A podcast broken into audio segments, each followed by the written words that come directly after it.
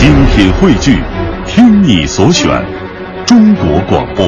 radio.cn。各大应用市场均可下载。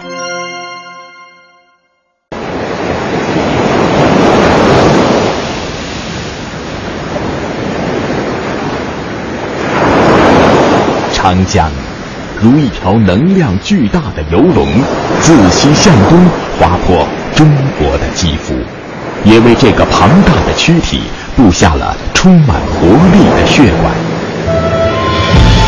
一到镇江，他被有金山、焦山、北固山握城的巨大利爪死死卡住，王气升腾于京口，风云际会于润州，雄秀山水。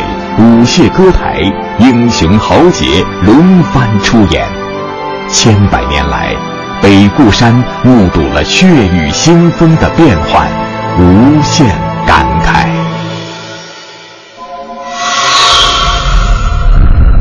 何处望神州？满眼风光北固楼。千古兴亡多少事？悠悠，不尽长江滚滚流。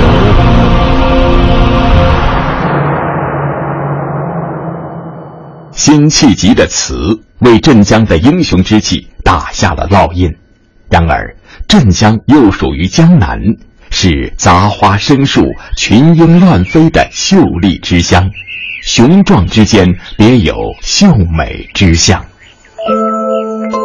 西津江口月出闲，水气昏昏接上天。青珠白沙忙不变，只因灯火是渔船。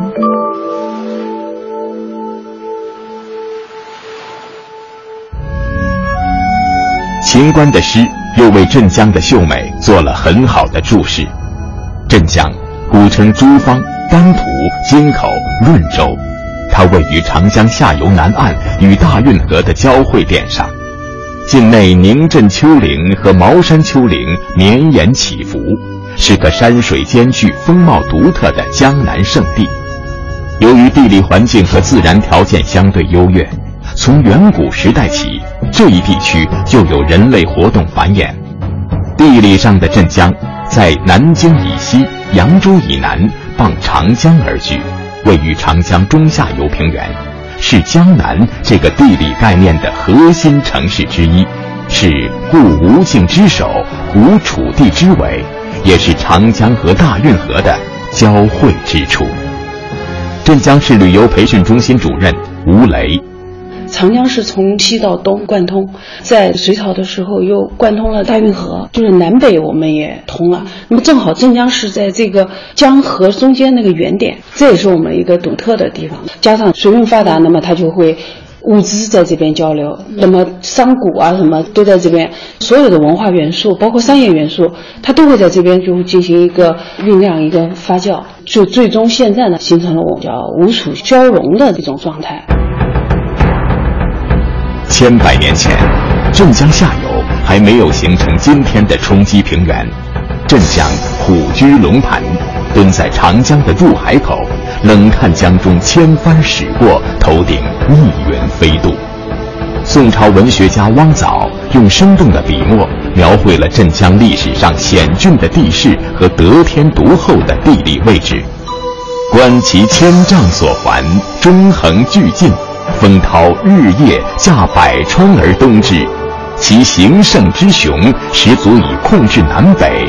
岂知为骚人饥客区区东览之盛哉？正是由于此，让镇江在历朝历代都是兵家必争之地。镇江文化研究者程天龙，镇江呢，这个历史上呢，就是兵家之际，经常打仗的。呃，特别是在南北朝的时候，呃，镇江有一支军队叫北府兵，哎，北府兵出了好多名将，什么刘裕、什么刘牢之、谭道济。镇江的这个北府兵当时号称天下无敌，就是非常会打仗的。呃，所以镇江这边呢，这个民风并不路弱，所以呢，什么拔刀相助、什么破案而起，像这些事件呢，在我们镇江是经常会有的。那么一旦就发生了这个外超入侵，就能发生就奋起抵抗的这么一个现象嘛。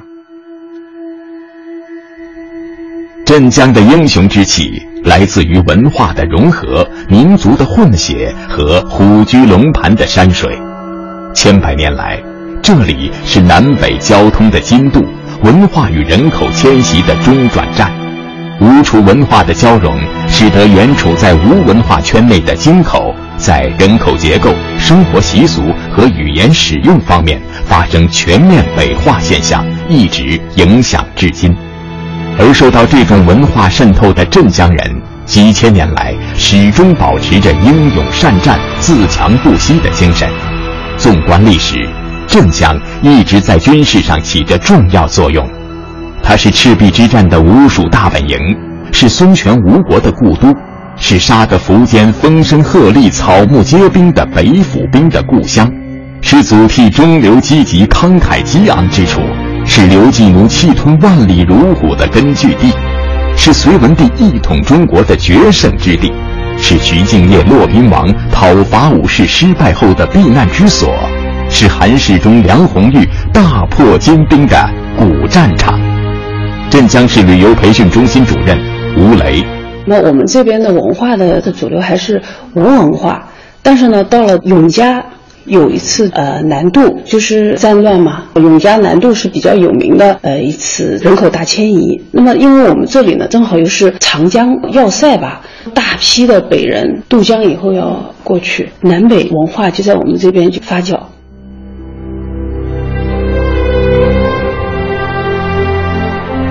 历史上的镇江，西接石头，东至大海，北距广陵，而金山、焦山仗其中流，实天设之险。井口以上至健康一段长江江面扩大四十公里，风高浪急，舟楫南京竞渡；长江南岸又正是宁镇丘陵，积石蔓延，高冈逼岸，宛如长城，不易登帆。如今的镇江。已没有当年的磅礴气吞山河的气势，以山清水秀、山水形胜，赢得了中国的山川园林的美誉。即便毗邻人间天堂苏州和六朝古都南京，它依然保持着自己雄秀兼备的姿态和环抱大江的气度，诠释着这所三千年古城的沧桑美、人文美、山川美和。园林美，镇江文化研究者陈天龙。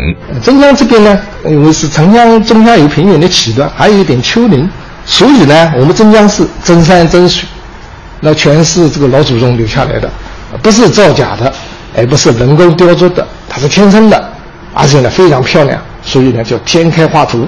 我们镇江的这个山水特点呢，是用八个字来形容，就是大江风貌，城市山林。因此，镇江的山水既有大气蓬勃，又有小巧玲珑；既有北方的厚重，又有南方的纤细。古人云：“山之于水，相虚而后胜；山非水，则石翠而云枯；水非山，则势移而气破。”这座因江而兴、因江而美的城市，地长而翻，天开画图。金山之绮丽，焦山之雄秀，北固之险峻，风姿各异，人称“京口三山甲东南”。沿江而行，无论是远观还是置身于山林之中，都能领略到它们各显其态、至真至美的风光。镇江文化研究者程天龙，我们镇江的这个山山呢，可以这样形容是，叫天开画图，雄秀古朴。有英雄之气和隐逸之气。我们镇江的这个风景呢，大江风貌，城市山林。这个大江它是比较雄的了。你看啊，在了这个金山上面，看长江浩浩西来，水面云山，天际安排，那非常雄。那么再说秀，江南的山水一般都是比较秀气。你看在我们那个金山，呃，视觉就非常美，哎，依山而作。另外呢，就是说这个古朴。那么我们镇江的园林呢？啊，都有千年以上的历史，这个人文底蕴，很有历史这个背景的，都是正件啊，这个拍摄自然，这个园林啊叫天开画图，雄秀古朴。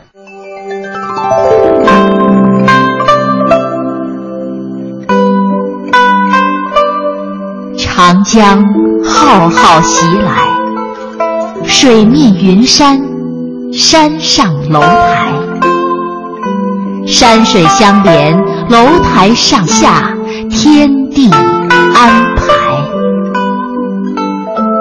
诗句旧，云山失色，酒杯宽，天地忘怀。醉眼睁开，回首蓬莱，一半云遮，一半烟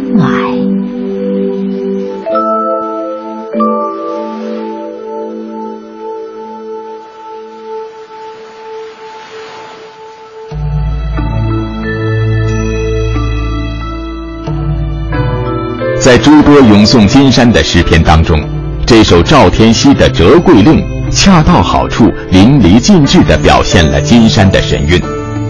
位于镇江西北处的金山，原本是长江中流的一个岛屿，有着“江心一朵美芙蓉”的称誉。唐代张祜描述为“树影中流见，钟声两岸闻”。北宋沈括赞颂曰：“楼台两岸水相连，江北江南尽礼天。”虽然山不高，仅有四十四米。不及焦山的苍凉叠翠，也不如北固山险峻逶迤，但有着万川东流、一岛独立的沧桑美。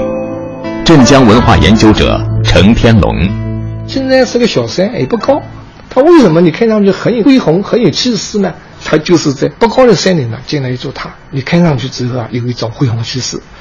第二个特点呢，就是这上天下水。比例精巧、纵横交错的景色层次。第三个特点呢是水随山转、山因水滑、山水互融，虚实相得益彰。第四个呢是先抑后扬、明暗开合，空间组织极富变化韵味。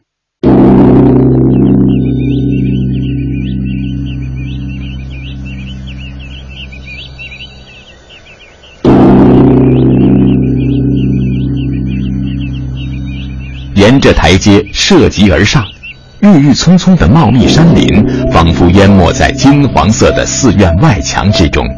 登上最高处慈寿塔顶，极目远眺，树色参差绿，湖光潋滟明。于是诗词中有这样的描绘：明色非微雾远林，乱山围绕半湖阴。浮屠会得游人意，挂住斜阳一抹金。当然，要想领略金山寺独善胜场的景观和气象万千的风光，当属金山寺著名的妙高台。明月几时有？把酒问青天。不知天上宫阙，今夕是何年？这首我们熟知的苏东坡的《水调歌头》，正是他在妙高台与友人赏月之时，看到月光映照在涌动的江面上。皓月当空，银辉遍地，于是，在觥筹交错、推杯换盏之际，挥毫写下的名篇。同时，妙高台还有一段英雄佳话被世代传唱。镇江导游鸿雁，那我们这个妙高台的位置，就是当年的抗金巾帼英雄梁红玉擂鼓战金山的地方。梁红玉是韩世忠的一个夫人，那么当年。金兀术带着十万精兵从杭州抢夺了一些金银财宝，呃，那迎江而上，沿途的宋兵啊，一听金国第一勇士过来的，都闻风丧胆。只有到了镇江，他可以沿着大运河回去的时候，受到了八千名宋兵的重创。梁红玉在这地方为了激励士兵的士气，白天举红旗，晚上举红灯，指挥着队形，亲自擂鼓激励着士兵的士气。那在他的这个带领和指挥下，差点活捉了金兀术。金兀术的十万精兵被打得只剩三万，因为金兀术他其实不善水战，那么被围剿在黄天荡四十八天，这就是历史上著名的黄天荡战役的这一块。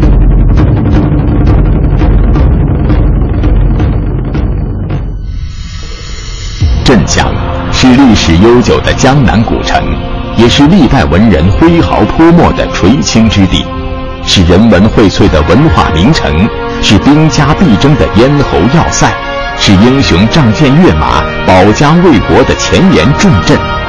独特的山水孕育了镇江的城市风骨。从高空俯瞰江南，长江和运河正好在镇江交叉成一个十字。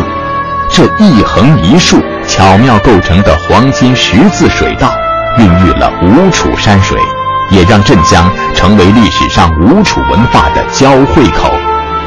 孙中山在实业计划建设内河商埠中，也这样介绍镇江：镇江位于运河与江汇之点，为南北内地运河中心重要之地。镇江为契合黄河流域与长江流域中间之连锁。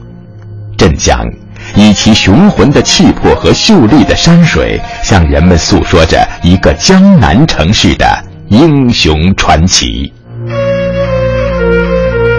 金山寺谢安，丝管春风醉华屋。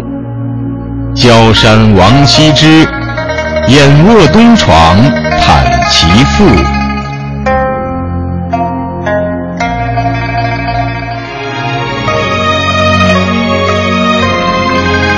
皇帝第三次来到镇江，用这首游焦山作歌叠旧作韵。专门将金郊二山的风景做了对比。从这两句诗中，我们可以看出，如果说金山是以旖旎秀丽闻名，那么焦山就以雄秀古朴著称。镇江文化研究者程天龙，像我们那个焦山是叫三道寺啊，竹林繁茂，古木苍龙，就宛如一块浮玉在江中一样。焦山高不过七十一米，占地五百七十亩。由于满山竹林茂密，古树葱茏，宛如碧玉浮江，所以也称为浮玉山。因为其有着飞至江心、中流砥柱的气势和万川东注、一岛中立的意境，成为了中国文化的聚集地。郑板桥、柳亚子、汤有为在这里读过书，王羲之。褚遂良、颜真卿在这里挥毫泼墨，金山与焦山相望，美争雄长。陆游用《入蜀记》印证了自古以来金焦二山的比肩之美。而除了雄秀古朴的风光外，这里还有一段可歌可泣的悲壮故事留存至今。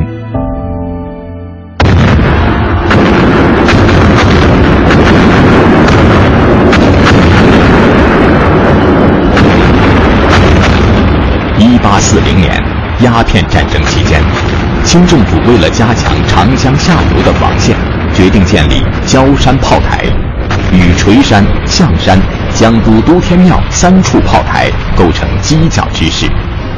一八四二年七月十七日，英军载着近万名官兵的一个先锋舰队和一个纵队驶入长江江面，封锁大运河北口瓜州、南京井口，切断漕运。镇江文化研究者程天龙，我们镇江呢，这有大概是一千两百人，英军有一万两千人呢，一万两，他有七十六艘军舰当时沿江北上。那么镇江的焦山炮台、象山炮台、水山炮台英雄抵抗，最后终于因为寡不敌众，守岛的官兵全部捐躯。英军呢，一共占领我们镇江七十六天，这个七十六天之中呢，战争呢就从来没停止过。其中呢，打得比较激烈的呢，是我们镇江的一个北门。那么英军在军舰重炮的掩护下，有两个团的英军呢，这个蜂拥而上。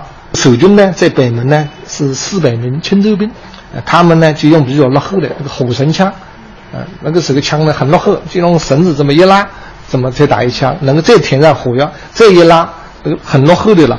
向英军呢猛烈的射击，这个四百名这个青州兵呢。在西门这这个门啊，全部都战死。后来呢，我们这个镇江人啊，就对他们立祠立碑纪念。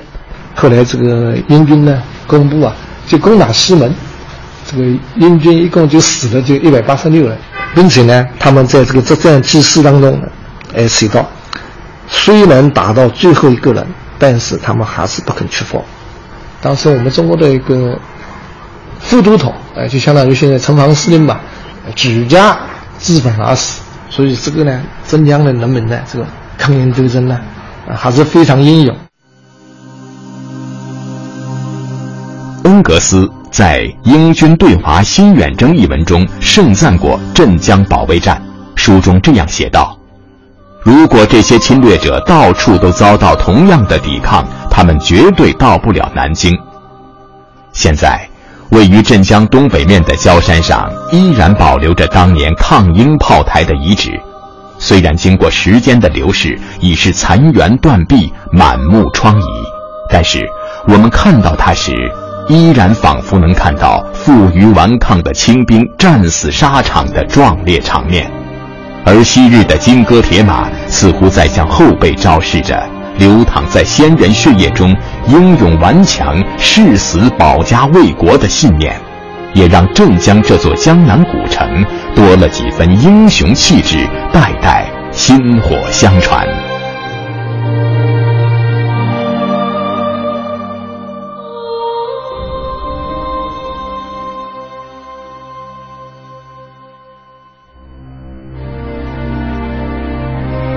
处？望神州，满眼风光，北固楼。千古兴亡多少事，悠悠，不尽长江滚滚流。年少万兜鍪，坐断东南战未休。天下英雄谁敌手？曹刘。生子当如孙仲谋。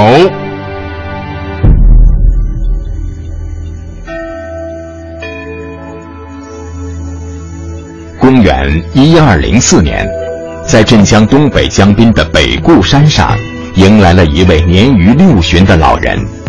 沿着东吴时代的古道，他涉级而上，凭栏北望，发出了“生子当如孙仲谋”的感叹。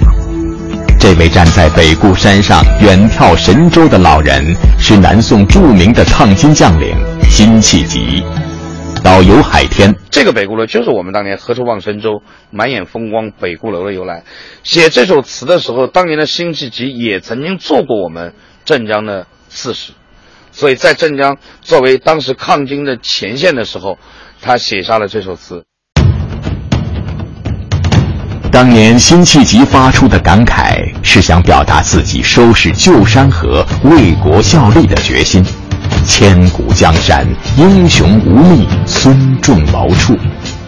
当时吴国的奠基者孙策欲渡江北进，继续扩大势力时，被仇家刺死。年仅二十六岁的孙权只能依主接管江东。由于他根基未稳，而年过半百的曹操。凭借挟天子以令诸侯的优势，已经基本控制了北方地区，江东就是他的下一个目标。于是，孙权和他的部分谋臣想用另外一支力量牵制曹操，于是结盟刘备。而北固山独特的地理位置，奠定了和曹操进行对抗的决心。梁武帝登北固楼后赞叹说：“坐镇坐固，诚有其序。”然北望海口，实为壮观。而后兴致勃勃地书写了“天下第一江山”六个大字。镇江文化研究者程天龙，在镇江这个江面上啊，啊发生过好多次历史上著名的这个大战。这个像这个项羽啊，率八千江东子弟兵，这个北上灭秦啊，就是从长江出发的。像郑成功。哎，攻打南京还是在江面上发生水战的。太平天国和这个清王朝在江浙水水面上发生过好多次大战。另外，像隋朝的很辛苦啊，胡勒别北上灭陈，像宋朝的曹彬这个北上抗金啊，都是从镇江的这个江面上啊这个出发的。所以呢，就是镇江的这个江面上经常是这个鲜血流成河。江水清澈的壮观的场面在历史上经常出现。